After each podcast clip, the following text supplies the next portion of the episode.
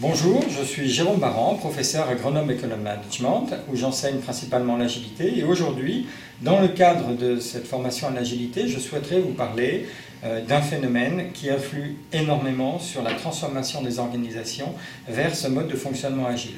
Ce phénomène d'aujourd'hui, c'est le phénomène de la finitude.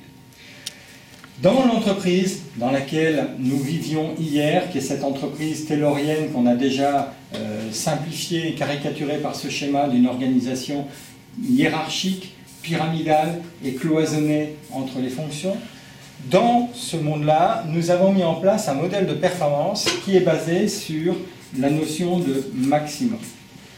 Dans un tel modèle, et parce qu'on avait le sentiment de vivre dans un monde relativement infini, eh bien on pouvait imaginer que chacun pouvait accéder au maximum de richesse, que chacun pouvait accéder au maximum de parts de marché, et donc le modèle sur les stratégiques sur lesquels se sont basées les entreprises est un modèle de croissance, d'une part, et d'autre part un modèle de maximum de rentabilité ou de profitabilité que je symbolise par la lettre Pi. Donc, toutes les stratégies d'entreprise ont été développées dans le but de croître, c'est-à-dire prendre de la part de marché, et secondement, d'atteindre un maximum de rentabilité. Cette rentabilité étant, si on caricature et en résumant, le résultat de la différence entre les recettes et les dépenses. Et donc pour maximiser la profitabilité, la rentabilité, il suffisait soit de maximiser les recettes, soit de minimiser les dépenses. Et toutes les stratégies d'entreprise développées depuis un siècle, un siècle et demi, visent soit à maximiser les recettes, c'est-à-dire à conquérir un maximum de concurrence à la logique de croissance, soit à minimiser les dépenses, c'est-à-dire à réduire les coûts. La dernière euh, de ces stratégies est la stratégie de délocalisation mise en place dans le monde occidental depuis une dizaine, voire une quinzaine d'années. Face à ce euh, système-là, euh, ce que l'on découvre, c'est que cette infinitude dans laquelle on croyait vivre Infinitude qui permet d'imaginer un max de rentabilité, de profitabilité et une taille, une croissance infinie, eh bien on est en train de prendre conscience que cette infinitude n'existe plus. Alors on va prendre quatre manières de regarder cette euh, nouvelle finitude qui euh, limite le champ d'action stratégique des entreprises. Le premier de cela, ce sont les marchés. Il y a eu mondialisation, et du fait de cette mondialisation, de la capacité de production a été implantée dans tous les pays avec l'envie pour chacune de ces capacités de production, chacune de ces usines, de conquérir plus que son marché naturel, c'est-à-dire plus que son marché local. Donc si chaque pays installe des usines qui visent à conquérir son marché national et une part du marché mondial, alors on se retrouve en surcapacité. L'actualité euh, de ce mois de mars 2012, euh, euh, c'est un constat en Europe, par exemple, qu'il y aurait, il y aurait 20% de surcapacité de production dans le secteur automobile. Et puis le constat que l'on fait en travaillant avec des entreprises de divers secteurs, c'est que toutes reconnaissent qu'elles sont en surcapacité de production, notamment grâce aux progrès technologiques qu'elles ont réalisés et les méthodes de production industrielle pour les, métiers de l'industrie, mais également des méthodes de production industrielle pour les services, grâce au système d'information qui permettent une capacité de production colossale, très supérieure à ce que le marché solvable est capable d'absorber. Donc les marchés, du fait de la mondialisation, sont désormais saturés et il n'y a plus de croissance possible, sauf dans quelques secteurs qui n'ont pas encore atteint ce degré de saturation. Deuxième euh, mécanisme de euh, finitude, euh, c'est la finitude des coûts.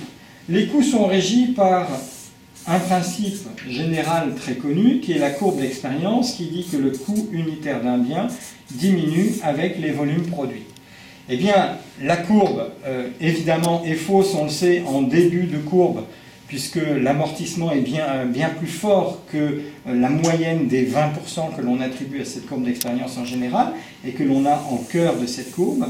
Mais en fin de courbe, il est évident que euh, diminuer les coûts signifie produire des quantités astronomiques. Et si on prend par exemple un acteur qui serait leader, euh, comme les Schneider Electric par exemple, avec 62% de part de marché mondial, s'il voulait réduire ses coûts de 15 à 20% en suivant les principes de l'expérience, il devrait doubler ses parts de marché, ça veut dire arriver à 120% de parts de marché ou 130%, ce qui est évidemment impossible.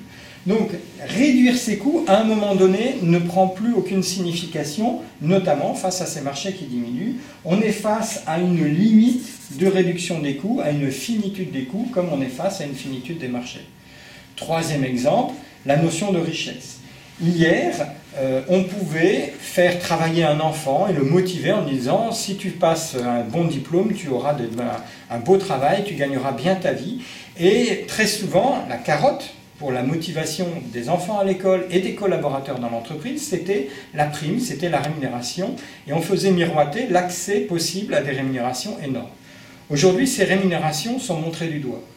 Euh, les patrons qui gagnent beaucoup d'argent sont montrés du doigt, ce qu'on n'osait même pas imaginer, imaginer, je dis bien imaginer il y a seulement 20 ans. Euh, les patrons qui partent avec des retraites chapeaux sont montrés du doigt. Les gens très riches réclament de payer des impôts et de contribuer à la société. Quand ils sont vraiment immensément riches, ils donnent leur fortune à des fondations. Ça ne fait plus sens que d'accumuler un maximum de richesses. Aujourd'hui, les gens ont une limite en tête, chaque individu a une limite différente, mais chacun envisage la richesse avec une certaine finitude, en développant à côté, bien sûr, d'autres arguments comme la liberté de penser, d'agir, l'accès à l'information, à la culture, aux loisirs, etc. Autre phénomène de la finitude, enfin, c'est le phénomène des capacités d'absorption des déchets. C'est le discours écologique traditionnel qui dit que, que ce soit pour les déchets physiques ou pour les déchets gazeux, eh notre planète n'est plus suffisante pour absorber tous ces déchets que nos productions humaines euh, fabriquent euh, dans l'ensemble des territoires couverts par l'homme sur cette planète.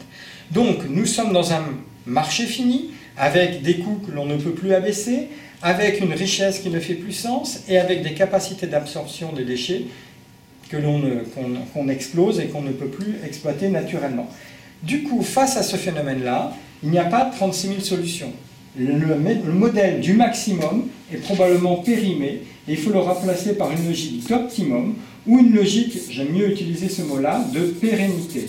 Autrement dit, l'enjeu des entreprises et de toutes les organisations humaines est davantage de trouver la formule pour continuer à vivre demain et avoir une contribution, un sens dans l'univers dans lequel on vit, plus qu'à chercher à s'enrichir au maximum.